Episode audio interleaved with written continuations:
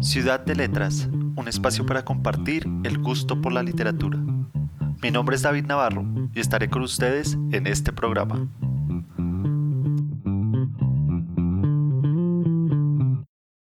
Hola, bienvenidas y bienvenidos a Ciudad de Letras. En el episodio de hoy vamos a terminar con nuestra serie de escritoras contemporáneas que están influenciando la literatura actual con sus estilos y estructuras narrativas. Por esa razón, traemos como invitada a una escritora de proporciones mayúsculas, la escritora brasileña Clarice Lispector. Seguramente, muchas personas pensarán que faltaron escritoras muy importantes de todos los continentes, y claramente es así, sin embargo, nuestro propósito con este especial es motivar a lectores a conocer las obras de algunas escritoras reconocidas para que puedan profundizar más en los temas y aspectos narrativos de las autoras que hablamos y de otras escritoras que se quedaron por fuera. Nuestro propósito no era hacer una historia de la literatura, porque escapa a nuestros límites y capacidades. En los siguientes episodios seguiremos hablando de otras escritoras, pero con perspectivas diferentes a la tratada en este especial, porque en Ciudad de Letras no consideramos la literatura escrita por mujeres como un género especial, sino como parte de un todo que llamamos literatura, donde hay una infinita gama de autores, donde se incluyen hombres y mujeres de todas las identidades posibles. Haciendo esta aclaración importante, Volvamos a nuestro episodio de hoy que tiene como invitada a la enigmática Clarice Lispector. Decimos enigmática porque su vida y obra estuvieron marcadas por las constantes preguntas sobre su identidad y estilo único, que la hacían resaltar en un ambiente machista sin tradición literaria muy marcada. Precisamente, Clarice Lispector es la escritora que empieza a construir una tradición en lo que se refiere a la historia de la literatura en Brasil, convirtiéndose en un referente cultural e intelectual de la segunda mitad del siglo XX. En español, sus obras se consiguen gracias al trabajo de varias editoriales como Ciruela y otras tantas que han editado sus libros infantiles.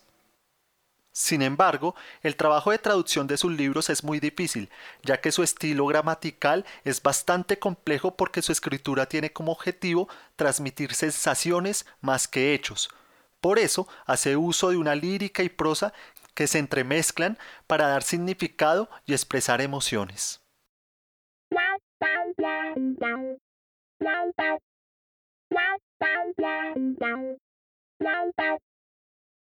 Clarice Lispector nació en Ucrania en 1920 en el seno de una familia judía en una época y lugar en la que crecía el antisemitismo como la espuma. El hambre, la violencia y la miseria era un paisaje normal en medio de las ruinas que había dejado la Primera Guerra Mundial. Dentro de toda esa zozobra, la familia del inspector luchaba contra la persecución racial que había golpeado a la familia, con un abuelo asesinado, una madre enferma de sífilis producto de una violación y un padre perseguido y exiliado. Esa lucha por vivir tranquilamente los llevó en 1921 a Moldavia, y luego a Rumania, donde pudieron conseguir pasaportes para viajar a Brasil a reiniciar sus vidas con todas las cicatrices y el dolor que habían sufrido.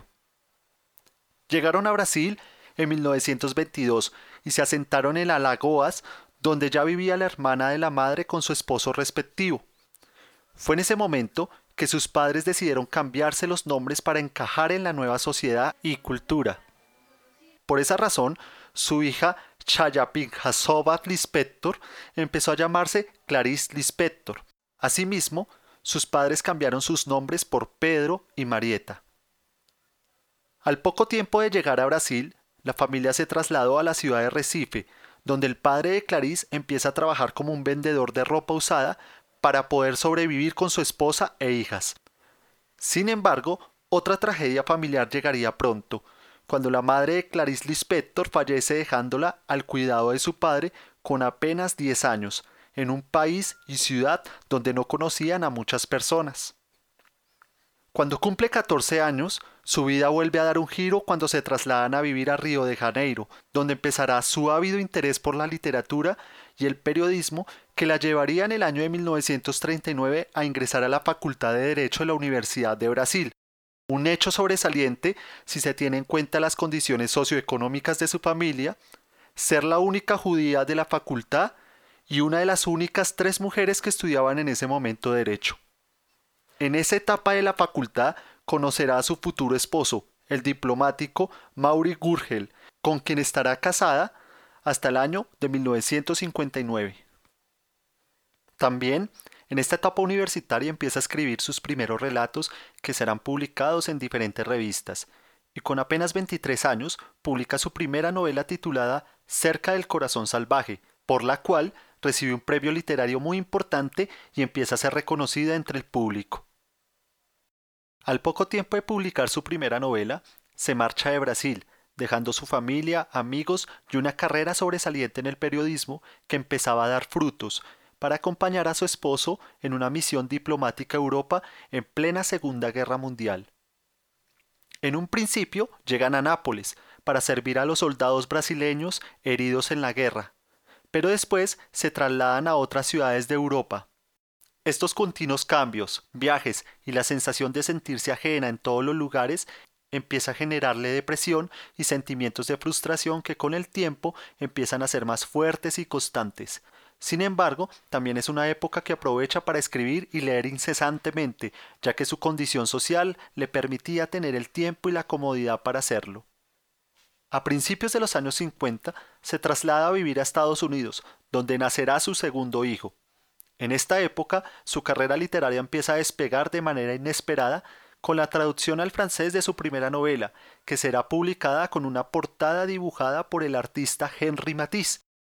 Además, se publican sus primeros cuentos en forma de libro, se publican otras novelas y su leyenda en Brasil empieza a crecer por su calidad literaria, el enigma de su identidad y su historia personal. Este punto es relativamente importante porque permite evidenciar algunos elementos de la cultura brasileña del momento y la difusión de la literatura. Resulta que los primeros cuentos del inspector aparecieron publicados con su nombre de pila, generando una especulación en los lectores sobre la identidad de la autora. En un principio, muchas personas creyeron que el inspector era un hombre, porque no podían creer que una mujer tuviera tanto talento y maestría en la escritura. Además, no se conocía de muchas mujeres en la tradición cultural brasileña que empezaran a marcar los caminos del arte con sus propuestas vanguardistas. Otro elemento que hizo que la fama del inspector creciera en Brasil fue su gramática particular, que buscaba acercar la prosa a la poesía, utilizando oraciones con composiciones un poco extrañas y difíciles para la traducción en otras lenguas. En 1959, Clarice Lispector se divorcia de su esposo y vuelve a Río de Janeiro para continuar con su carrera literaria y su vocación periodística que le permite independizarse viviendo cómodamente. Al año siguiente aparece su famoso libro de cuentos Lazos de Familia, que será muy aplaudido por la crítica y tendrá una gran resonancia entre el público. La década de los 60 será una época muy productiva donde publica su novela más importante titulada La Pasión según GH. También escribe varios artículos personales muy cercanos al ensayo y a finales de la década empieza a escribir libros infantiles. Finalmente, fallece en el año de 1977, víctima de un cáncer de ovario.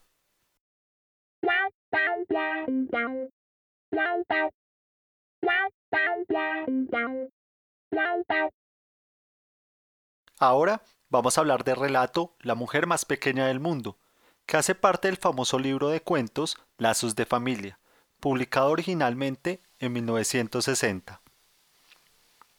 Como su nombre lo indica, es un libro de cuentos que muestran las contradicciones, las tensiones, las pulsiones, los avatares y los dramas de la vida privada de la familia moderna. Estos temas serán muy importantes en toda su obra, razón por la cual se considera que Lazos de Familia es un excelente libro para adentrarse en el mundo del inspector. Para las personas que no conocen el relato, vamos a resumir rápidamente su argumento. Un explorador francés llamado Marcel Petre se adentra en las profundidades del África ecuatorial y descubre una tribu de cazadores de una pequeñez sorprendente. Más sorprendido quedó cuando se enteró que en lo más profundo de África se encontraba una tribu aún más pequeña. Entonces, entusiasmado y llevado por su instinto explorador y científico, va en busca de ese pueblo para registrarlo en la historia de la ciencia. Cuando llega al Congo central, encuentra efectivamente al pueblo más pequeño del mundo conocido, pero lo más sorprendente es que dentro de esa tribu descubre lo que podría ser la mujer más pequeña del mundo, una chica de aproximadamente 45 centímetros de alto que era aún más pequeña que el resto de la tribu. Sorprendido y anodadado con el descubrimiento, inmediatamente empieza a clasificarla para darle un lugar en la realidad reconocible, razón por la cual decide llamarla Pequeña Flor. Toma todos los datos e información que puede, ya que la tribu se comunica con extraños sonidos y algunas palabras de origen desconocido para el explorador. De esa forma, un día la fotografía de Pequeña Flor aparece en el suplemento dominical de los principales diarios del mundo, donde se cuenta de los hallazgos de lo que podría ser la mujer más pequeña del mundo que habita en tierras lejanas y aún por descubrir de África. Entonces, en un apartamento una mujer revisa el periódico y encuentra la fotografía que inmediatamente retira de su vista, porque le da pena. En otro apartamento, una mujer ve la fotografía y siente una perversa ternura por la pequeñez de la mujercita africana que hace que sus más profundos instintos amorosos salgan a flor durante todo el día. En otra casa, una niña de apenas cinco años de edad, al ver la fotografía, queda consternada al darse cuenta que la desgracia no tiene límites. Siendo ella el ser más pequeño de la familia, se imaginó la situación de la pobre mujercita que era aún más pequeña. En otra casa, una familia decidió medir la estatura de la mujercita de la fotografía con un metro, y al descubrir su tamaño empezaron a fantasear con la posibilidad de salvar a esa criatura de la extinción. Empezaron a crearse un mundo donde esa mujercita estaba ahí en el hogar sirviendo la cena, jugando con sus hijos y siendo fuente de cariño para todos. Pero en ese instante de ensoñación, el padre dijo que si la mujercita de la fotografía estuviera en la casa, fijo habría una pelea, porque todo en ese hogar terminaba en una discusión. Mientras tanto, en las profundidades de África, el investigador y explorador estaba a solas con Pequeña Flor, que no dejaba de reír, feliz por no haber sido comida todavía por el extranjero. Esa felicidad, que simplemente era un estado de calma y tranquilidad que le permitía disfrutar el instante en que no había tenido que seguir su instinto de saltar de rama en rama para ponerse a salvo, hizo que el explorador empezara a imaginar cosas, cosas que él mismo rápidamente reprimió con su sombrero simbólico de la razón, recordándose a sí mismo que era un científico.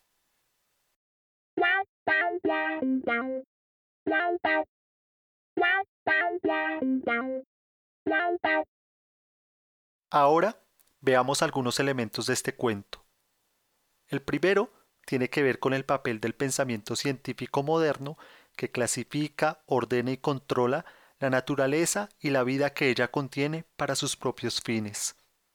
En el relato vemos una clara crítica a esta visión del mundo que la ejemplifica especialmente el explorador francés, que de hecho es un hombre que reprime sus instintos bajo el sombrero simbólico de la razón y el orden. También se muestra que esta forma de pensamiento occidental ha sido cómplice del colonialismo, el racismo y de manera sutil igualmente el patriarcado. El segundo elemento tiene que ver con la construcción de África como un territorio de explotación para el servicio de las potencias.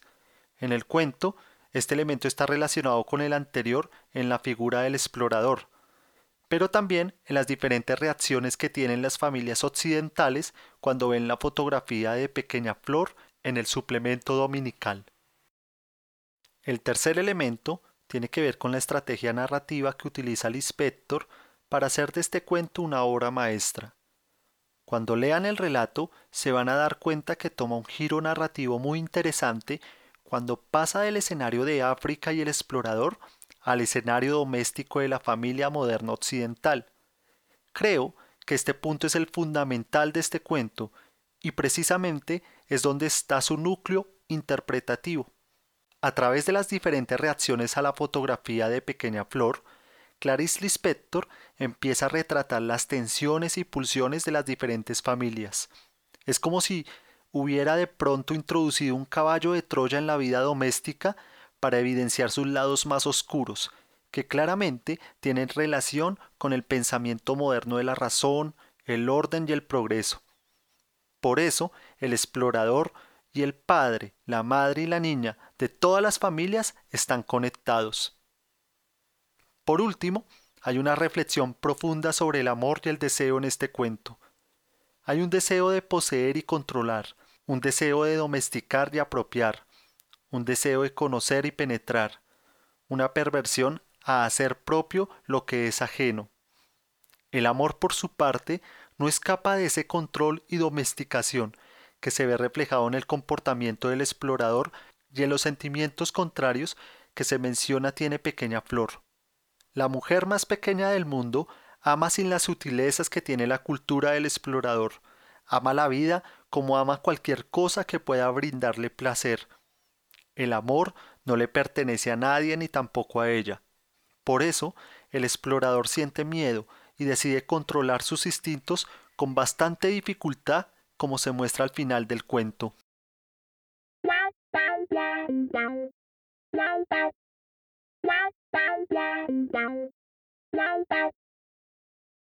La obra de Clarice Lispector es una mirada crítica al mundo cotidiano de la familia y sus contradicciones y tensiones, mostrando cómo todos hacemos parte de una estructura compleja donde la cultura domina los roles que cada cual ocupa, reproduciéndose en los hijos y así hasta completar nuevos círculos. También podemos decir que la obra del Lispector es una obra sobre la libertad, pero entendida esta como una emancipación individual de los esquemas que rigen nuestras emociones.